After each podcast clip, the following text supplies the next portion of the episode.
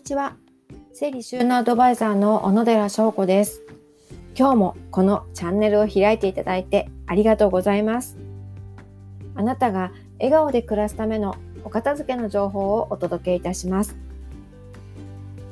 昨日の放送ではお片付けの基本についてお伝えしました。お聞きいただきましたか？そして実行してみていただけましたでしょうか？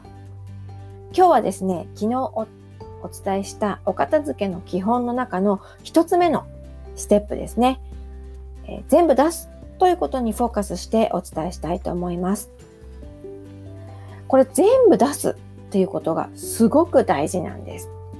なぜかというと、それはですね、えー、全部出すことによって自分が一体どれを何個持っているかということを把握できるからなんです。さっきまで引き出しに入ってこう重なっていたものがですね、全部こう床に置かれることによって、例えば、あの、学習机の引き出しだったとしたら、鉛筆が50本あった。消しゴムが20個あった。ペンが30本あった。って分かると、どうですか？あなたね、鉛筆とペン持ちすぎよってそれ多いよって言われたものが、まあ、出すこと出して数えることによって初めて何個あるかっていう数字になるんですね。これ数字で物を把握するってすごく大事なことなんです。ですので、ぜひ片付けの時には全部出すということをやってみてください。やっぱり全部出して自分が何個持ってるかっていうこの事実を知るとですね、やはり、あ、ちょっと多かったかなとか、ね、えー、逆にですね、あ、ちょっと足りなかったかもしれない。何本か買い足そうかなっていう、こう判断基準がそこで初めて生まれるんですね。ですので、私も客先では必ずお客様の目の前でガバッと全部出すということをやっています。この全部出すっていうのがね、ちょっとね、うん、勇気がいるんですよね。一人だと。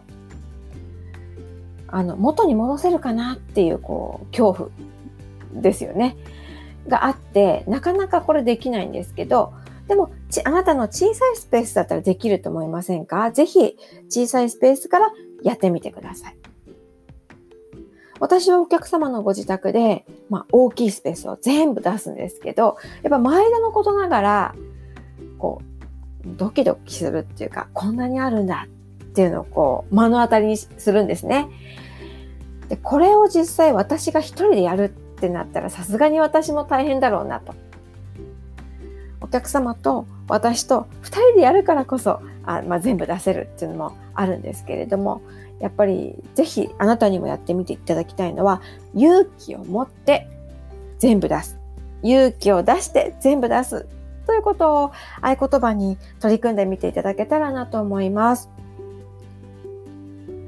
はい。ということで今日はお片付けの基本の一つ目、全部出すということを、えー、さらに具体的にお伝えさせていただきました。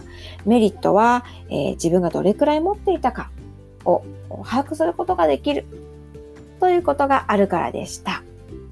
はい。今日も最後までお聴きいただいて本当にありがとうございます。明日もぜひ聞いてください。ありがとうございました。